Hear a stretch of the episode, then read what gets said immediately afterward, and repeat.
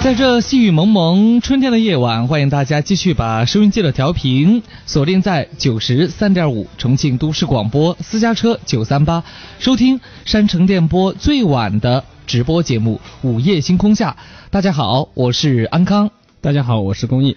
周六，咱们法律专场专程为各位请到了来自重庆宣正律师事务所的著名青年律师龚毅龚律师。呃，每次这个称谓呀，我总得呢想清楚了，然后把它说利索了。我觉得否则啊，这个大家会有些想法。你知道会有怎样的想法吗？嗯，其实这个不重要，因为只要这个重要。嗯，只要知道我是律师啊，然后今天来到这里啊，就说能够力所能及的跟大家解决一些问题就可以了。嗯，那为什么要说著名，要说青年呢？呃，我是有顾忌的啊。那龚律师一直以来毫无保留的啊，在咱们节目当中义务的帮助大家。呃，除了人人平等啊，那龚律师他的这个法律的修为一定能够。啊，竭尽全力的帮助大家，能够帮大家呢。呃，钟律师来的时候啊，没有打雨伞。咱们重庆这两天呢下雨，我去西门接他的时候，哎，我觉得特别内疚。但是我也没打伞。嗯，这个不怪你，主要是怪天气啊，就是出门的时候都没有下雨的迹象。嗯，行，雨一直下其实不要紧，要紧的是朋友们，你们一直在我们身边吗？因为我们一直在你周围。幸福热线为大家开通着零二三六三六三五九三八和零二三六三六二零二七四，微信公众平台私家车九三八，那还有安康的微博，在新浪搜索“添加安康”就可以了。本节目本时段由重庆东大肛肠医院独家冠名播出。那接下来我们要有请龚律师来帮助一下杨先生关于工伤的问题。你好，杨先生。喂，你好，那个安康老师和那个。龚律师，你们好。嗯，你好。你好，有什么问题？就是我那个兄弟在去年子五月十二号出了一个工伤问题，工伤呢把手打断了过后啊，嗯，当时他们的治疗费那些都都是付了的，但是到最后的疗养啊，疗养他们单位上啊都是二期中，他把那个卡了，我那个兄弟去。诶，办不到出院手续，办不到出院手续，所以说都评不到工伤，评不到等级，都拿不到钱啊。因为现在又上不到班，上不到班，老婆也跑了，这都是他一个人，也没得生活来源的，都是很恼火，这是个问题。嗯，那么当时发生的是工伤，那么这个单位有没有去给他申报工伤啊？肯定申报了的噻，都是都是单位是二期中单位拿的，但是后头。后头治疗过后，不是在那个崇义，崇义有个那个嗯疗养院在青青冈那边噻，他在那边去疗养了，用了一万多块钱，嗯，用了一万多块钱呢，当时嗯单位上一直拖，一直一直拖拖到现在都没有去办出院手续，嗯，是这样哈，就是你刚才说了一个，就是因为单位要急，是谁告诉你的？嗯。他现在因为还没还还没去钢板噻，还没去钢板，要今年是过了一年过后再去钢板。他我那个兄弟也也也去翻了一些法律文书来看，嗯，都是因为单位上把那些那个医院的那些手续全部卡了噻，都是不拿给他，都是很恼火。你的意思就是说，有一些手续，包括呃住院的、出院的一些手续，全部在那个单位，没在你兄弟手上，对不对？哎，没得。然后就评不了财，呃不，评不了这个级，对不对？哎，好，郭律师明白了。嗯，是这样哈，就是因为我们在一个医院的住院啊，那个住院过后肯定有一个住院的病历，这个病历包括当时入院的记录，然后这个手术的记录，包括最后治疗的情况以及出院的医嘱等等。那么根据这个杨先生你的这个陈述，那么他前面有这个住院的行为，那么肯定是有产生相关的病例的。这个申请工伤，就说去做这个工伤认定。然后再去做这个劳动能力鉴定的时候啊，确实需要我们的病历。但是这个病历的话，本人就是住院的本人拿着身份证，到这个那个医院的住院科，就是病案科，然后直接就可以把病历调出来的，是不需要你说的一定要单位才可以调，因为你本身你去住院，那么写的这名字肯定是这个病病人的名字，那么拿到你的身份证是可以把这个病历调出来的。所以说你的这个推测是不成立的。那么另外的话，呃，我们的这个劳动能力的鉴定。那么首先这个工伤的话，肯定先有一个工伤的认定，所以你一定要搞清楚这个工伤。认定这个过程到底做了没有？如果没有做的话，要你自己，哎，去申请工伤认定。那个过程的话，你必须是受伤过后，呃，一年以内，你必须要去申请工伤认定。如果你有很长时间的住院，那么你至少是从出院过后一年之内，你必须要去申请工伤认定。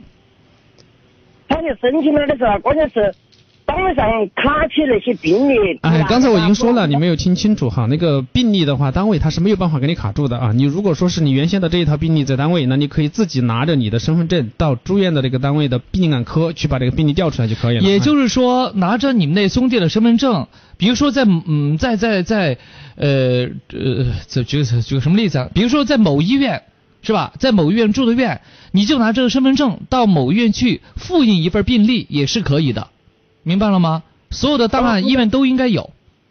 不是，我想我想问的就是，他他现在关键是就是办不到出院手续，因为嗯单位上卡了他一些证件，办不到，办不到。单位哪？个单位卡了他什么证件？嗯，都是那个病历噻，那些方面的东西都是卡起卡起，他再重一些，都是哎呀。你怎么还没有明白？病历是可以复印的，医院会有他的病历的底子，明白了吗？举个简单例子，举个简单例子哈，比如说你这兄弟在西南医院看的病，对不对？那么你说可能单位把他的病历给收走了，对不对？那么嗯西南医院是有他的底的，可以找西南医院要一份儿。反正我也不晓得到底单位上卡了他啥子。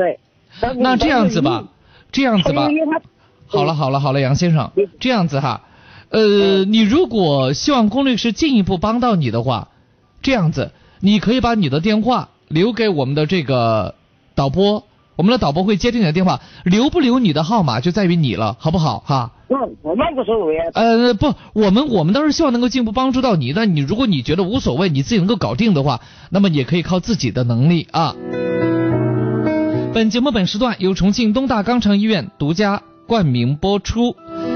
呃，刚才我看了一下微信公众平台，有朋友说，安哥您把这个调频说错成九三点五呢？不好意思，我还以为我人在垫江呢，因为咱们垫江啊、万州啊，真是九十三点五哈。欢迎大家继续锁定重庆部分地方九三五，呃，这确实没错，真会为自己圆场。好，我们接下来有请下面这位朋友，喂，你好，喂，杨康老师你好，嗯，你找他发现我娃儿的屁屁股上有点红，他，呃，我怀他怀疑是我们屋头保姆干的，然后于是在前几天他在屋头安了个监控，嗯。然后他没告诉那个保姆噻，嗯。结果真的发现那个保姆，他在他中午的时候，他躺到沙发上在看睡到起看电视，然后娃儿一个人边边哭，他也不管他，然后最后在我这件事在我们晓得了，我们就把他开除。嗯。他说我他要去告我们，他说我们在不他不晓得的情况下安安摄像头儿，嗯嗯。哎那个他反打一钉耙，是不是？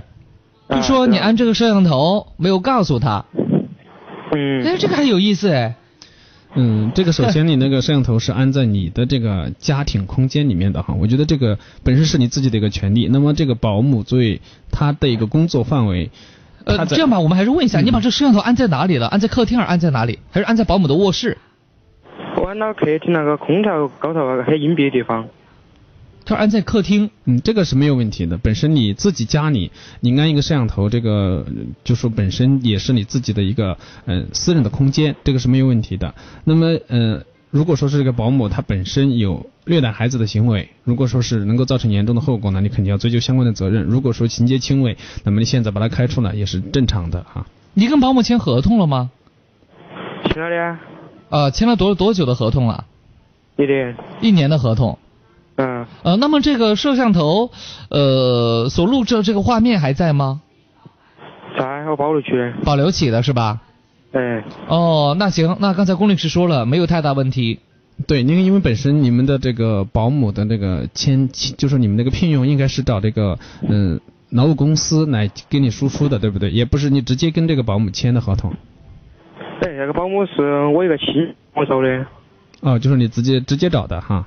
哎，嗯，没有问题。那么本身的话，你在自己的嗯私人空间来安安一个摄像头，这是没有问题的。因为现在的这个电子技术也很哎也很发达，就说你本身就是远程的时候，你都可以看到家里的情况，这个也是有效的保障啊嗯自己的一个权益。嗯，所以呢不用太担心哈。好，本节目本时段由重庆东大肛肠医院独家冠名播出。那朋友们，五一节呢，这个劳动节转眼就到了哈，想带家人出个远门吧，但是呢，三天时间太短，道路呢又太拥堵，这个五一那不妨陪家人看一场电影。那这不，呃，重庆东大肛肠医院的微信公众号。东大健康生活馆，那电影票呢已经为大家准备好了，热映大片都可以免费看，不限片场的哈。呃，所以呢，还没有关注他们呃微信公众号的听众朋友，那赶紧拿起手机，动动手指，添呃在微信上头点击添加朋友，然后搜索东大健康生活馆，或者呢呃这个微信号东大全拼。八六八八九二九九去关注他们啊。那呃中文呢是搜索东大健康生活馆。那东大健康生活馆呢平时会不定期的送出各种福利，那关注过后呢还可以免费的咨询健康问题。呃，这个情感问题就找安康了，健康问题找东政策。如果有什么需要咨询和了解的，可以拨打他们的健康热线，号码是六七零二六七零二两个六七零二哈，六七零二六七零二。那前往医院就诊，呃，给各个医生啊、护士啊、啊，包括导医在内呀，啊，所有的工作人员提安康的名字，提咱们午夜星空下的名字，巨管用，非常管用啊。好，所以大家呢千万别忘了。常责怪自己当初不应该，常常后悔没能把你为什么明明相爱，到最后还是被分开？是否我们总是徘徊在幸福之外？谁知道又和你相遇在人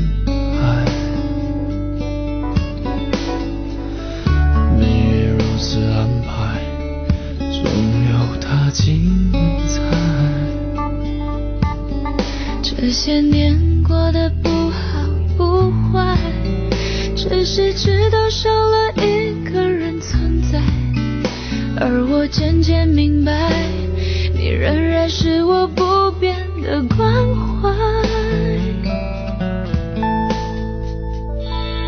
有多少爱可以重来？有多少人愿意等待？当懂得珍惜以后归来，却不知那份爱会不会还在。有多少爱可以重来？有多少人值得等待？当世界已经桑田沧海，是否还有勇气去爱？好，接下来我们有请下面这位朋友。喂，你好，小刘。我你好，安康老师。嗯我有两个问题想咨询一下。就第一个问题是这样的，嗯有人欠我款嘛，我已经起诉了，法院已经判下来之后呢，嗯现在对方也没有，我们就说就是说没有，没钱还。不是不是没钱还，那他现在是都不理没有理睬我的意思。嗯，我这样是不是只有这种申请强制执行了？嗯，你的这个判决已经生效了，对吧？对，生效了，如果说是对方他不愿意嗯、自己履履行，然后呢，你肯定只能是去申请强制执行。嗯，这还有就是说强制执行这块儿的话，我现在不知道他还还有没有财产，不知道他把财产转移了没有啊？就是说，嗯，他一次性的那个时间是多久啊？什么一次性时间？是我，比如说我申请了这一次强制执行，他不可能是永久的啊，他一直没有，比如说强制执行，他也没有才执行。我是说，他如果转移了，是吧？对于我们了解，他是有财产的，我怕在在他名姓名下是没有的。嗯这个申请执行过后啊，如果通过法院现在的这个嗯一些执行的手段，通过确实查到他名下没有财产，那么这个可能只能暂时的终止执行，等到什么时候有财产的时候再恢复执行。我就是说的时间的话，嗯，是一直的，嗯，是吧？只要你申请执行过后，那么这个是一直有效的。如果除非是这个主体不存在了，那说白了就是对方死亡了，或者说人没有权利义务的主体了，那可能说这个就没有办法了。只要他还就说只要他本身是呃这个主体还在，那么但是他没有一个财产可供执行的时候，那么可以暂时的终止执行，等到啊有财产的时候，可以再对他恢复执行。哎，好的，谢谢。嗯，好，第二个问题，第二个问题是这样的，呃，面对面的谈，就像我现在这样说话，我和他谈这个事情，我说我们想谈不妥了，你可以起诉我。嗯嗯，就说他听到这句话之后，他就用一个用东西把我打了嘛，把我头打了之后流了很多血。当时就说，因为嗯进了，就说他把我打了之后，这个嗯也报了警，之后在医院医院治疗了，现在就就产生了一万多的那个费用。嗯嗯现在就说，我后续的还有，比如说病下来的究竟有多严重，这个还不知道。可能嗯，因为我要星期二之后才能去拿病历，后续的还有，比如说病下来的究竟有多严重，这个还不知道。可能嗯，因为我要星期二之后才能去拿病历，嗯我需要嗯去怎么鉴定这个伤情？嗯，你的这个伤啊，如果说是要鉴定伤残等级的话呢，你可能找这个嗯司法鉴定中心，哎，找鉴定中心进行鉴定就可以了。嗯，就说嗯这样的话，到时候法院也会认可，是吧？嗯，就说你原先找找的，就是你现在直接去找一个鉴定机构进行鉴定的话，这个可能会到法院的时候，他如果说你那个伤残等级，嗯，有异议，那可能会有这样一个风险，法院会嗯要求重新鉴定。那么你也可以直接起诉过后啊，申请法院来指定鉴定机构进行鉴定。就说我可以先申请起诉，我但是这样的话，就我先申请起诉的话，我就嗯定不了金额，因为因为你可以这样嘛，你这个本身已经产生的金额，你可以直接呃定上，然后把这个残疾赔偿金或续医费，就是需要鉴定而来计算金额的这个费用，先不写上，以鉴定结果为准，然后申请法院就是指定鉴定机构进行鉴定是可以的。哦，嗯。像这块儿的话，他他只敲了一下，就说嗯，虽然说那我想问一下小刘哈，就是咱们也这个不去说受伤的有多严重，想问问你目前的感觉怎么样？目前就说我们因为已经发生了就二十多天了嘛，啊现在是这样的，头部呢还是嗯比如说呢，呃是伤到哪儿了？伤到脸没有？毁容没有？呃没有没有，致残没有？比如说，比如说花掉耳朵了呀、鼻子了呀这些地方有没有？没有，它是里面还有玻璃渣取不出来玩，是这样一在头颅里头吗？嗯，就是表皮，它是这样的，很贵，它它是用那种玻璃砸的。啊，就玻璃杯砸过来之后有很多玻璃渣子，然后还在头皮里头，可能要几次才能取完是吧？哎，嗯，它反正就这个，嗯，呃，这样吧，小刘，呃，如果说呃确实你要咨询这个问题，可以改用嗯明天的呃白天的电话六三三零七三三零哈，六三三零七三三零，咱们半点报时。北京时间二十二点二十九分。我们一起出发，私家车九三八。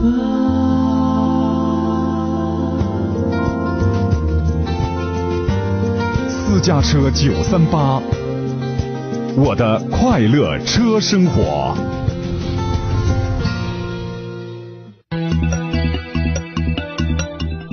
私家车九三八，接下来与你一路同行的是午夜星空下。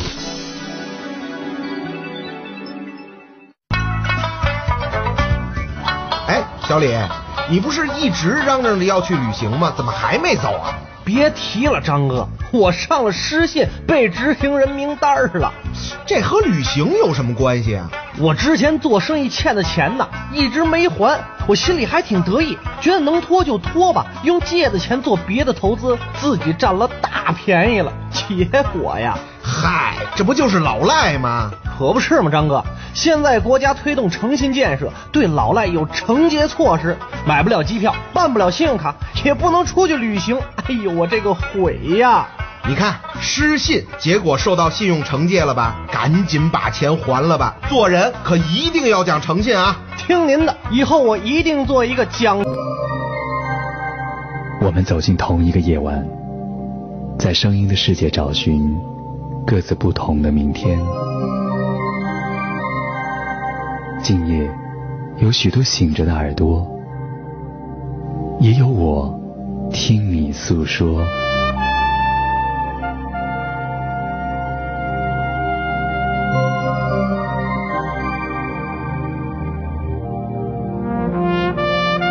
私家车九三八，午夜星空下。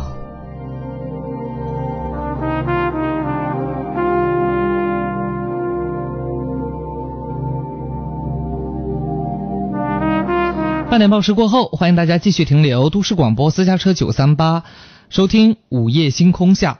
那我们的幸福热线零二三六三六三五九三八和零二三六三六二零二七四六三三零，通过这个电话，白天时段可以找到我。哎啊，六三三零七三三零哈是可以找到龚律师的。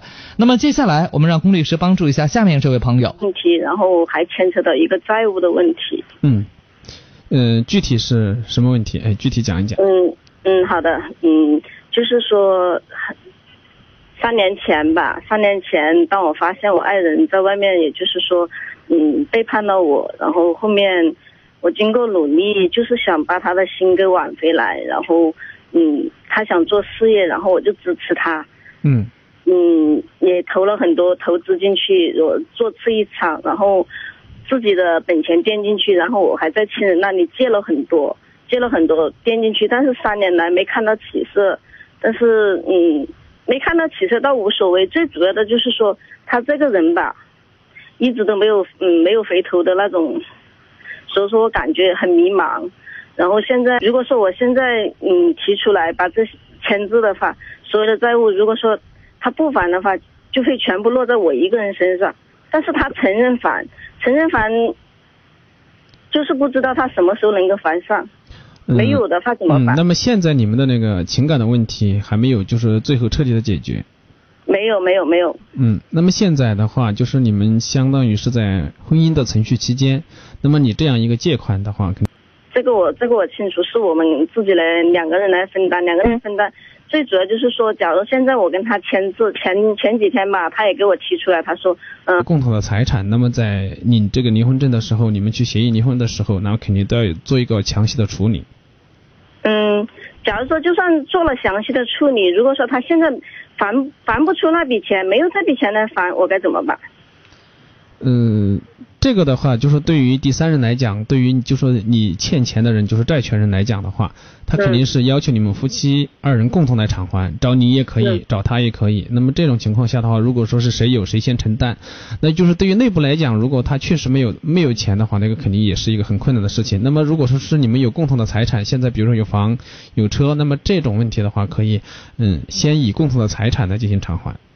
但问题是现在就是说这两三年来，嗯，我所有的投资他已经全部亏完了，我现在什么都没有，难就难在这个问题上。嗯，但是你这个如果说是他确实没有，那你肯定也没有办法。那么最好的办法就是现在，如果你们还有共同的，比如说房产、共同的车，那么你可以先进行变卖过后，先把这个债务进行偿还。现在什么都没有。嗯，那这样的话呢，可能说对于你们共同来承承担的时候，那么可能就是会涉及到啊，就是债权人会要求你先把这个债还了，那么你再去找他。对，现在我也是考虑到这个问题。嗯，这个问题是会存在的哈。嗯，还有一个就是孩子抚养权的问题。嗯我我们现目前来说是三个孩子，三个孩子，嗯，最近大半年来说吧，连孩子的学费，也就是说他也付不上，就这样。这个嗯抚养费用嗯正常就说按照法律的规定，那么肯定是离婚了，那么就说父母嗯带孩子的一方。就是对于没带孩子的一方，肯定要向带孩子的一方支付抚养费用，这个是嗯法律的规定。那么具体落实起来，还会涉及到你说的这个问题。他确实如果拿不出来钱的话，可能也确实是个很难办的事情啊。那个法律的规定，呃是规定是在那儿，就说如果说是他有财产不给，那么我们可以申请法院的强制执行。如果说是他确实没有财产，那么你可能只这个可能说哪方的经济条件好，先要承担那相应的责任，把孩子就是正常的教育或这个开支啊，嗯，开支起来，就就说等到他经济条件好转的时候啊，多给一些补偿的问题。嗯，好，我们的幸福热线继续为大家开通着，零二三六三六三五九三八和零二三六三六二零二七四，微信公众平台是私家车九三八，这里是午夜星空下。呃，庆阳在说哈，他说，呃，他发现网络上今天回听昨天的节目呢，基本上不会卡，但是听直播就会卡的非常厉害。那呃，他说这不是不是网络的问题？我们再次的提醒大家哈，呃，尽量是通过调频收音机听咱们的节目。如果说您是在家里，那么可以通过有线电视，也就是说机顶盒，不管是标清还是高清，那你打开电视过后呢，先找到广播这一栏，在广播这栏选项里头进入，再选择重庆都市广播，就可以呢实时的收听我们的直播了。听节目是不要钱的啊，听节目不要钱，连流量都不会花呃不会花。那如果说大家你们自己要用这个流量来收听的话，那确实我们也没有办法。不过对于外地的朋友来讲呢，确实啊不好意思让大家破费了，要用流量来收听。我们的幸福热线零二三六三六三五九三八和零二三六三六二零二七四，微信公众平台私家车九三八。喂，你好，刘先生。喂，你好。呃，刘先生你好，什么样的问题？呃，我是安康老师好。嗯，你好，有问题请讲。呃，我是咨询一下这个土地人家租用到维权的问题。嗯，你你你请讲。呃，我是我们一个租上的土地，嗯就是我们一个社区的主任，他在我们镇上找的一个朋友。嗯那时候的我们在前四年前在我们生产队来租用的土地，这当时租用啊是他那个朋友的名字来租用的。哎，听得到吗？嗯，能听到你你说，哎，呃，修了嘛呀，刚刚呢修房子的西面呢有个上枪网户的高压线，嗯最后才修了两层，都没有允许他修，他终于是是修齐了。刚刚那个房子租用这个土地啊，就在我们政府的大门面前。嗯，一停工哒，刚才想不晓得修，哒停工哒的话，他两个一闹矛盾，都说那个我们社区的主任呢，就把那个他原来那个朋友啊，都给我赶出去了，那个都他两个私下写的合同，还都不说他来承担那个问题了。他现在都拖一直拖了四年，拖了四年过后啊，现在我们那个村主任个社区主任个，他也来把他那个房子也来卖给我们政府，但是现在我们那些农民才晓得，我们住上的，但是我们都是想维权。第一个问题，他让我说是写的长期租用，我们都想咨想咨询下那个土地上画上有没有那个长期租用，哎，生不生效？但是他可能私下转租了，我们可不可以维权？嗯，你的意思就是相当于你们这个村民小组的这个土地，啊，对，如果说是嗯、呃来租用，就说如果这个有一个严格的程序，比如说我们三分之二以上的村民同意，他们都是都不是都是农村来租的，都是农村都是农村户口，那没有关系嘛，就说租给这个集体经济组织成员以外的人，那么这个、这个必须是三分之二以上的村民同意，村民代表签字同意，这是第一个呃程序上的要件。那么第二个的话，嗯、长期租用它没有一个期限，这个肯定也是嗯、不符合法律规定的。另外的话，那么它租用的土地的用途。是用于建房的话，那个建房就是我们要在这个土地上建房，因为本身我们这个土地可能说，呃，是荒地，或者说我们是耕地，那么它的这个性质是很明确的，是如果说是你要建房，那么必须是要审批，呃，比如说是宅基地，那么这个相关的这个建房手续，那么我觉得就说像，呃，你所说的这种情况，直接把这个土地租过来，然后就能建房，我这个程序上肯定是有问题的，这个肯定也是不符合法律要求的，而且是违法的。我们是属于耕地，那上还当时还有很多的果树。那如果说是耕地的话，这种就更不可能，就是更是违法的了，因为这个土地租给你，那么肯定就说合同上面肯定是有一个用途的。那么第一个转租这个也是不符合法律要求的。另外的话，就是特别是建房啊，我们的这个建房是有严格的程序的，是需要审批。比如说是像我们的嗯农民朋友要建房，那么他肯定是要去审批宅基地才可以建房的，哎。嗯但是现在我们维权呢，我们的要求可能要看他的有没有那个宅基地手续，是不是？这个，我想他如果不是你们这个集体经济组织成员的人，那么他肯定是没有这个宅基地手续的。这个你可以去哎要求他查看他有没有，呃，在你们的当地的这个部门去查看有没有，就是给他审批这个宅基地建房的手续。哦。嗯，好的，哎。嗯，好的。我们的幸福热线零二三六三六三五九三八和零二三六三六二零二七四，微信公众平台是私家车九三八。这里是午夜星空下，那周六呢是法律专场，我们为各位请到的是来自重庆宣正律师事务所的公益律师。那白天时段，各位可以呢拨打龚律师的场外热线六三三零七三三零寻求帮助。好，接下来有请的是周女士，喂，你好。啊，你好，康哥，龚律师，你们好。啊，然后是这样的，就是说，啊，因为我前几天在那个浙江，浙江永康那边去投资了一个项目，但是，但是这个项目它没有开盘，因为我是做互联网投资这一块的，嗯，它没有开盘，但是他说是内盘，我们为了占高点位，呃，所以我有很多伙伴跟着我去投资，我们每个人投资都是最少最少一万嘛，嗯，去现在就是说。咱这个钱他也不退，我应该怎么办呢？嗯，你所谓的这个公司，它现在是涉嫌非法集资的吗？呃，就是说，呃，也有一些虚假的一个宣传嘛，呃，但是这个钱我是打在别呃打的，就是说我推荐呃推荐我这个人的一个朋友卡里边的，他们俩是呃都在那个公司里面去做这一块的，只是说他们比我们先接触这个项目。啊，但现在的话，这个相当于是他介绍你去做这个事情，那么你跟这个公司，就比如说是，嗯，就说你去投资也好，怎么也好，你们有没有签订一个什么样的合同？啊，他这一块的话是没有什么合同的，只是说他后台有一个什么系统，然后啊让我们就是那说在那你你交钱过后，他有没有给你出一个什么样的手续？比如说像收据、发票什么之类的？啊，没有，然后就都没有是我啊，我给他打款的时候，我有拍证据，就是说我给他打的款几万块钱，什么时间，我有手机拍下来的。嗯，我知道，嗯，那么现在的话，嗯，你所谓的这个公司，它现在是已经被嗯定性为这个非法集资，被被公安机关立案侦查了，还是一个什么样的情况？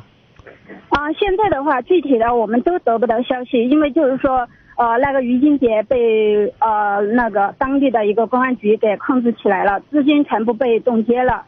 啊，我们现在就得不到钱，但是我下边发展的有团队，别人就逼着我要钱了。但是我在拿钱给别人，我首先得得自己得到钱了，我才嗯，好的，哎，好，周女士，就是通过你的这个陈述的话，嗯，我想你这个本身也可能真的就是一个非法集资的一个项目，那么这个你可能，呃，说白了，有可能是上当受骗了哈。那因为你的这个所谓的投资的这些手续，包括一个一合同都没有。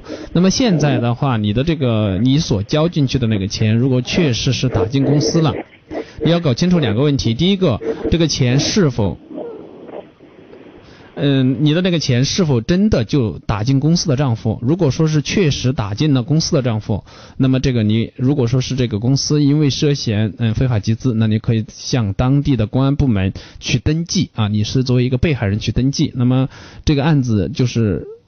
就说侦破过后啊，那么作为一个赃款，嗯、退还给你。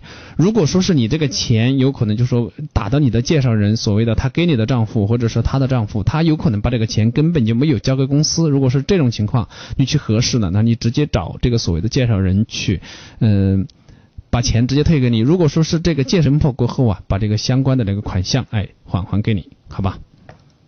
在下雨天，我为你撑伞。记得那次我失了邮件，把你护在我心跳的这一边。对的时间，在对的地点，对的表情，当我们相见，凌乱的心被融化在一瞬间。如果没遇见你会怎样？我的心是否还在流浪？在未知的夜，同未知的伤，幻想。如果没遇见你会怎样？是否能看见这片天堂？你一直默默陪在我的身旁，就陪我坚强。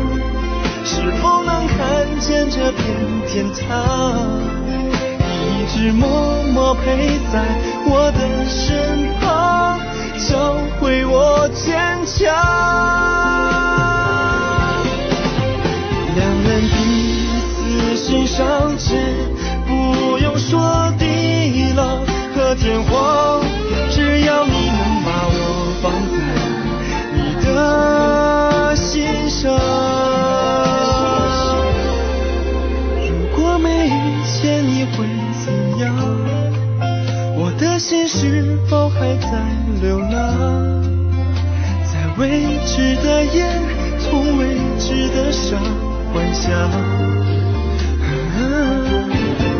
如果没遇见你会怎样？是否能看见这片天堂？你一直默默陪在我的身旁，教会我坚强。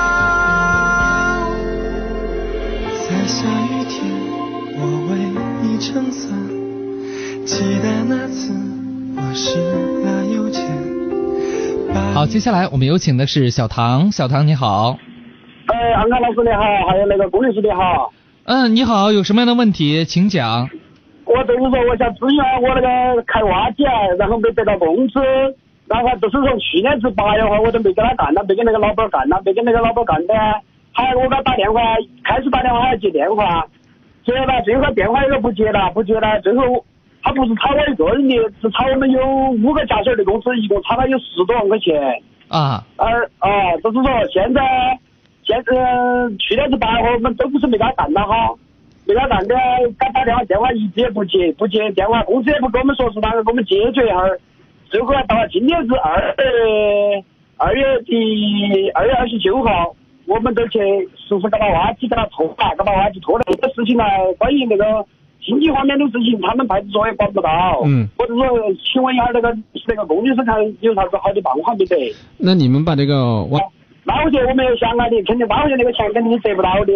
一以我们都是那个想的，一不做二不还这都说他拖延，当时还说月底给我们把工资结了，那到现在都有一个半月了，还没给我们结工资。嗯，那挖机呢？挖机现在在我们手上啊。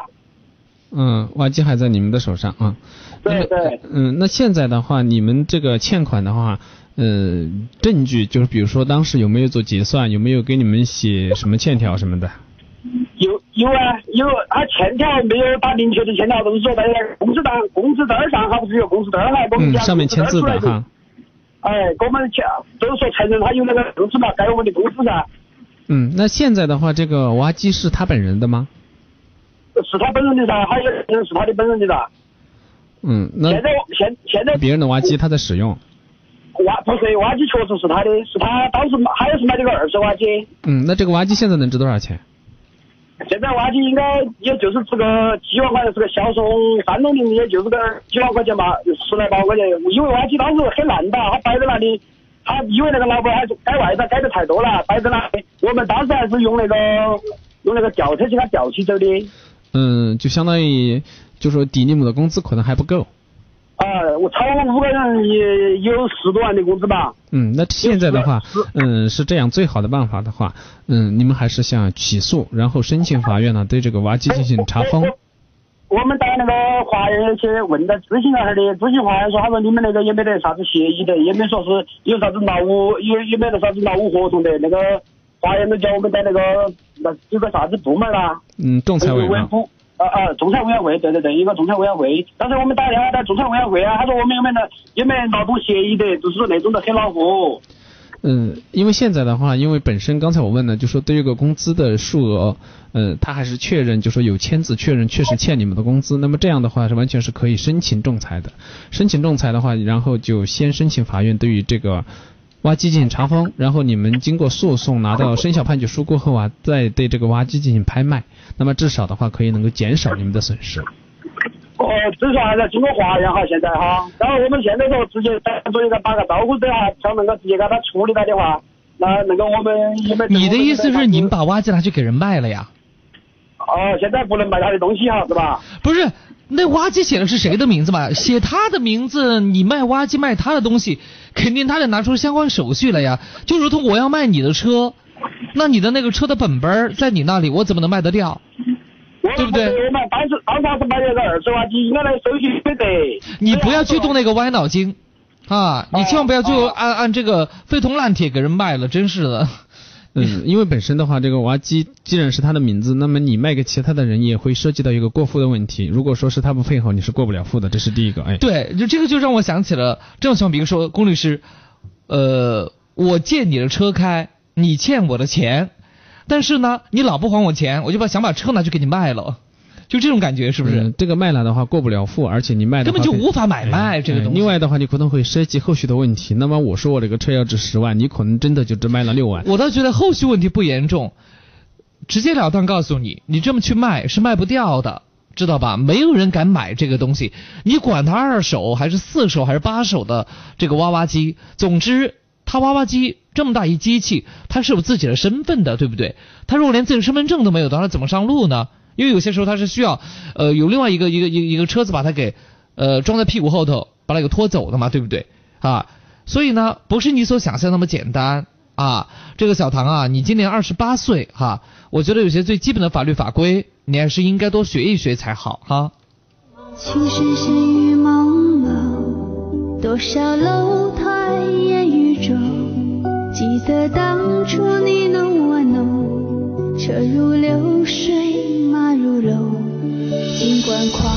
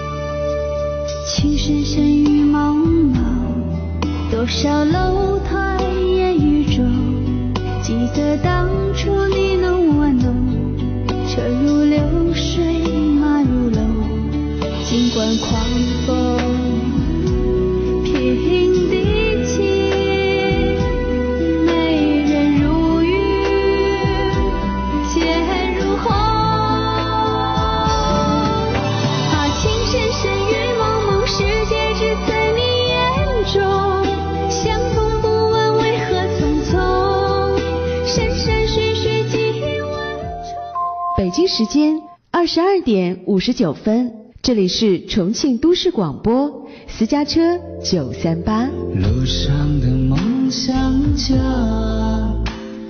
世界在你脚下，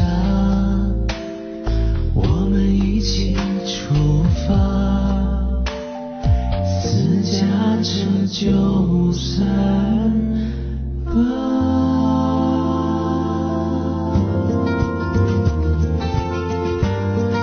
家车九三八，我的快乐车生活。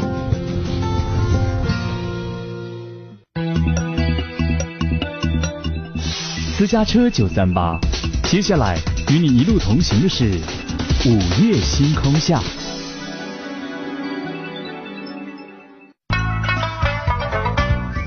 哎，小李，你不是一直嚷嚷着要去旅行吗？怎么还没走啊？别提了，张哥，我上了失信，被执行人名单了。这和旅行有什么关系啊？我之前做生意欠的钱呢，一直没还，我心里还挺得意，觉得能拖就拖吧，用借听您的，以后我一定做一个讲诚信、守规矩的好公民。让失信者寸步难行，让守信者一。我们走进同一个夜晚，在声音的世界找寻各自不同的明天。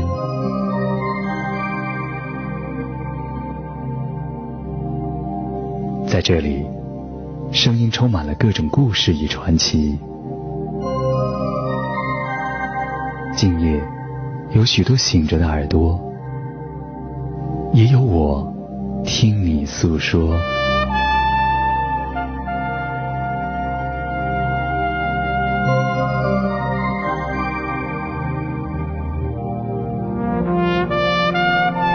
车九三八，午夜星空下。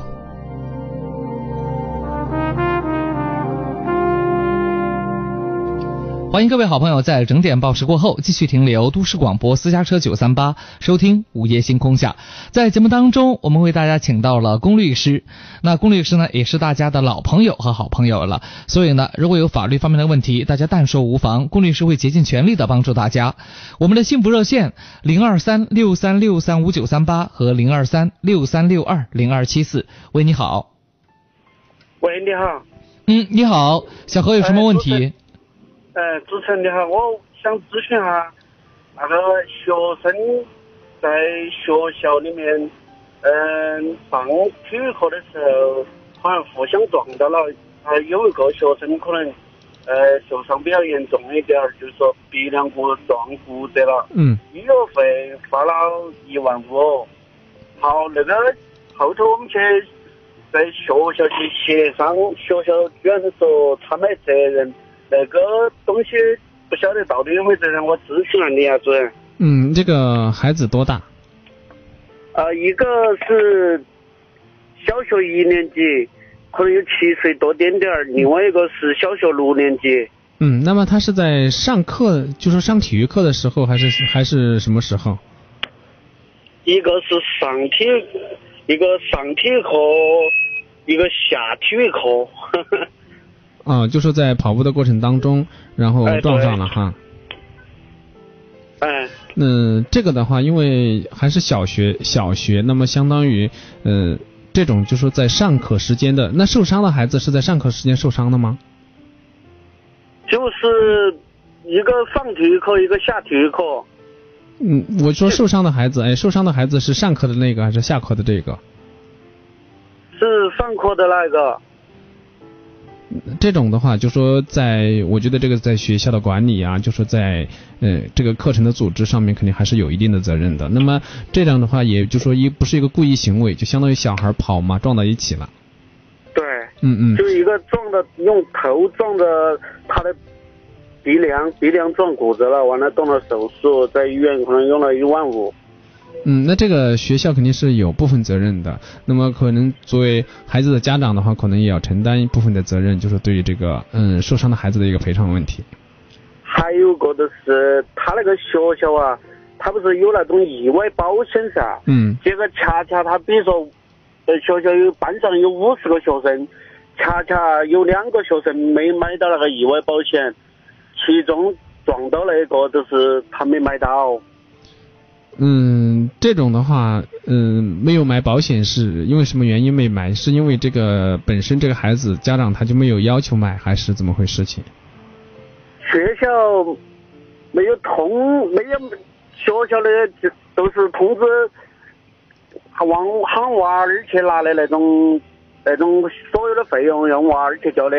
好老师也不晓得有哪些费用，反正说娃儿给说要好多钱嘛，老师都给那个家长都给了娃儿好多钱，哦，完了老师又不晓得到底交到没得啊，哦，那个家长也不晓得交到没得，后头那个家长等晓得没交到的时候，都来不及了，已经来不及了。往年都交了的，都恰恰今年没买，没交到那个意外保险。嗯，那么现在的话，这个保险没有交到的话，可能就只能是责任各方来承担这个责任了。哎，等于说三方是吧。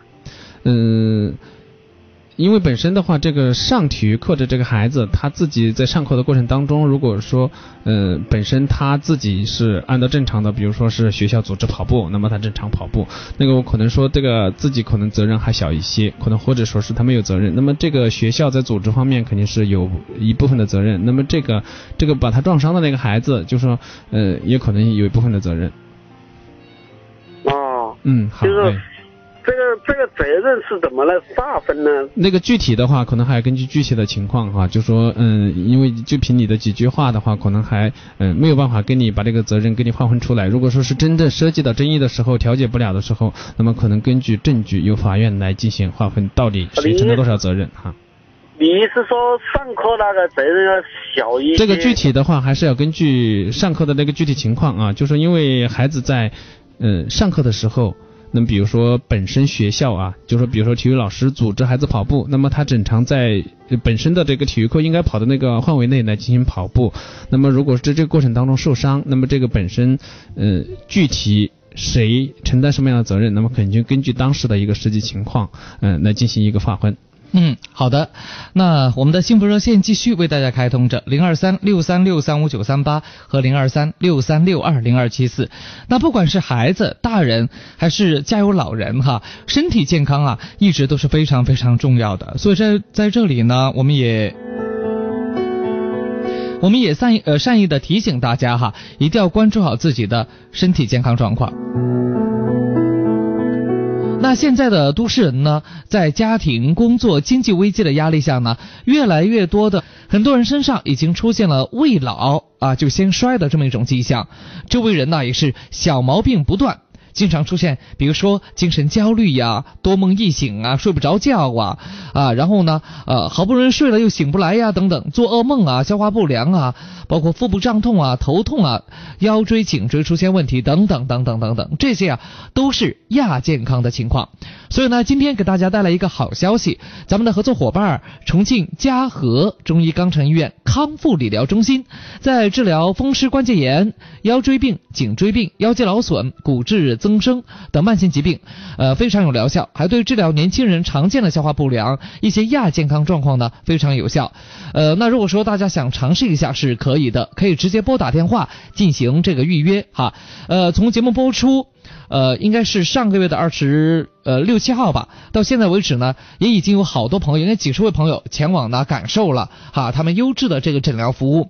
那如果说大家有这方面的问题，可以拨打电话六幺幺四个九一个幺六幺幺四个九一个幺。那么咨询医生在接听你电话的时候呢，一定要告诉他是听咱们节目呢推荐的，因为这样的话会有更多的优惠在等待各位。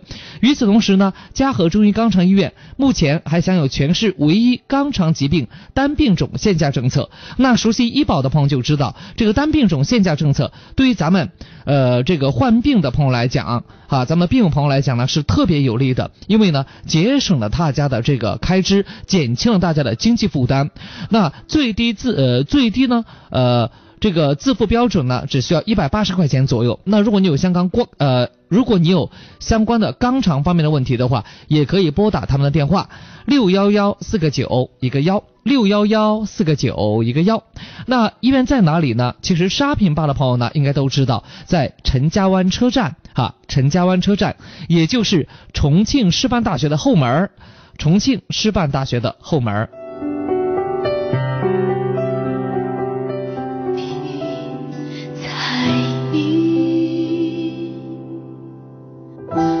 见繁华如许，我驾驭山河千山万顷，我却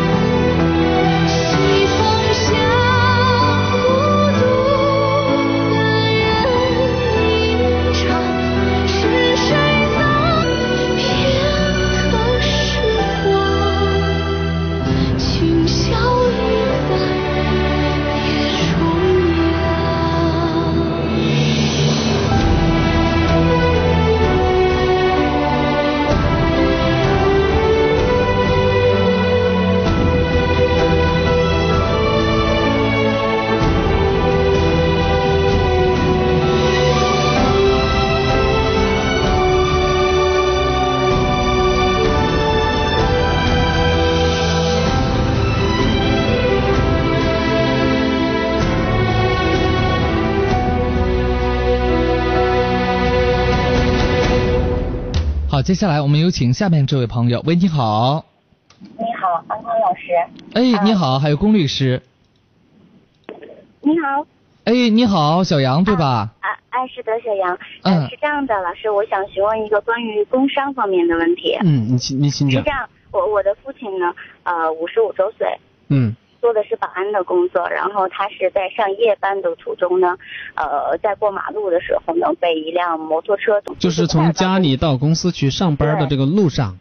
哎，是的，嗯嗯然后现在是这样，就是我们希望我们呃家人希望公司能不能就呃工伤认定方面去帮我们做一些申请什么的，然后公司这边呢是说，因为它是呃不属于一个呃机动车呃这样子的一个范围，所以说就是呃可能申请下来的这个呃就不如人愿，可能就不不认定为工伤，是这样。那现在的话做手术什么的，就是大概算下来就是要花几万块钱，嗯家里也比较困难。然后我就是想问说，如果说呃他的公司没有给他认定工伤的话，呃，那么这笔钱如果摩托车司机这块也付不出来，然后因为我们家也不是没有完全没有责任，那么接下来我应该怎么办？嗯，这个摩托车它现在有没有保险？就是本身它有的。他他有保险，它有交强险，也就是说，呃，保险公司的话，呃，有一万块钱左右的这样的一个赔偿。嗯嗯，那现在的话，嗯嗯，医药费用，那么如果说如果说就说最后超出一万块钱的内容，那么应该就是由这个，嗯，他如果有交强险的话，就应该在他交强险那个摩托车这个交强险范围内承担。但是如果说是没有交强险的话，那么肯定就是根据，嗯，摩托车司机或这个嗯伤者本人根据各自的这个责任来划分这个。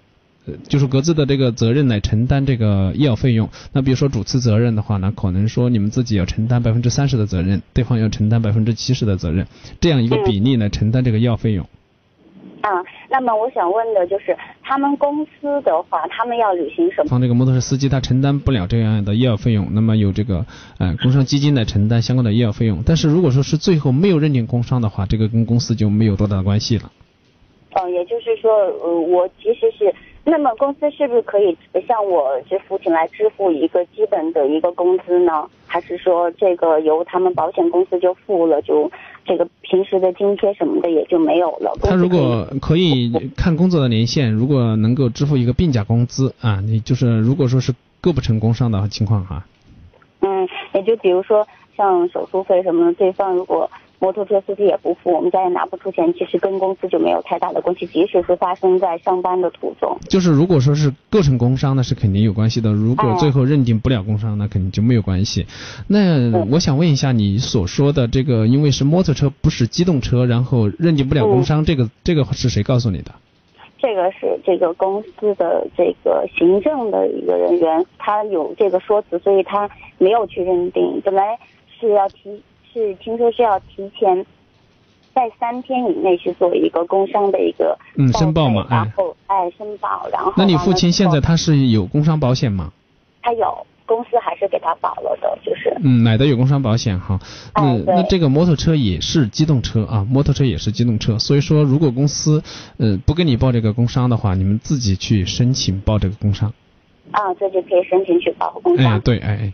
呃，哎，也就是说，如果说在这个机在上班途中，摩托车它其实也是算机动车的对对对，啊、那也就是如果公司不去报的话，就是我们可以自己去报。那么另外一个问题就是，呃，是不是我这边呃接受了这个摩托车这边的保险公司的赔偿，我就不能去做工伤认定了？还是说两边我都可以接受这个呃，比如说津贴啊？除开医药费用，除开医药费用，其他的嗯。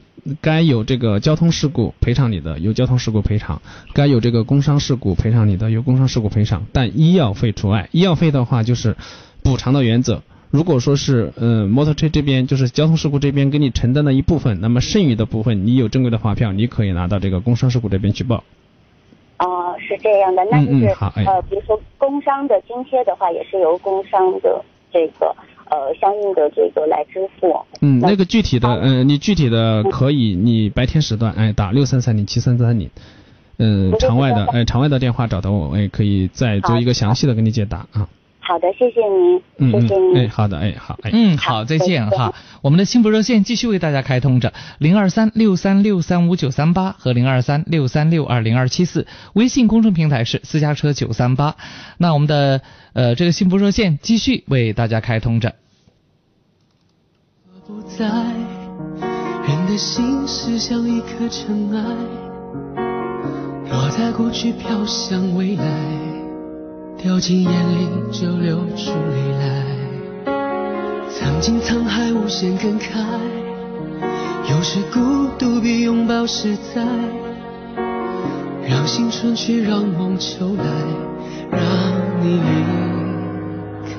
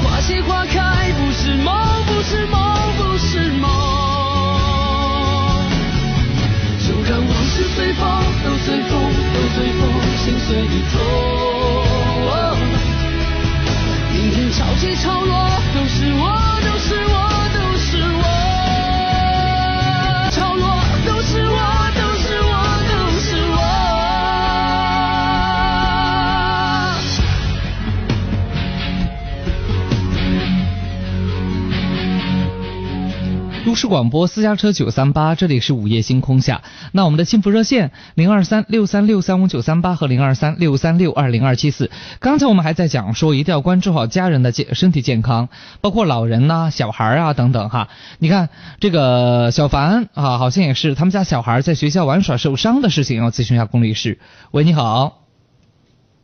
喂，你好。哎，你好。嗯，哎哎，你好，哎。啊，我就咨咨询一下，然后说方言吧，说方言，说家乡话，好吧？小孩子在学校里面下课的时候，然后疯嘛疯，然后受伤了。那是因为其他的小孩儿，然后给他戳伤了吗？嗯，就是同班同学对方小孩儿，嗯嗯把我家小孩儿都伤了，然后缝了十多针嘛。嗯嗯嗯，就是嘴唇上面破相了嘛。嗯，那现在的话，嗯嗯，就是现在的治疗的情况怎么样？嗯，治疗的话，反正治疗是治疗的，就是后续问题，他脸那个嘴唇上面有始终有那个疤痕嘛。嗯然后太阳些那个有个洞嘛，可能现在还还是有点洞嘛，但是不晓得以后恢复的怎么样就不晓得。所以说我想咨询一下，然后那个啷个解决啊？嗯，就是现在这个问题还没有解决哈。嗯，你对方就是家长把那个医疗费已经付了，然后就是陪他老师啊，老师说他跟对方家长俩商量，嗯，老师啊推荐就是没责任的，相当于喊对方跟对方家长俩商协商。嗯，就是现在的话，就是跟刚才前面那个朋友可能还有一点点的区别，就是你那个小孩是在下课的时候，那孩子是多大几岁呢？一年级八岁，嗯，八岁哈。呃。因为因为这个学生呢，在校园里面受到侵权，那么他肯定是分情况的，就是有些时候啊，学校是有一定的责任的，有些时候可能说是学校是没有责任的。那么现在的话，你的这个孩子。是因为其他的孩子的一个责任，然后让他受伤的。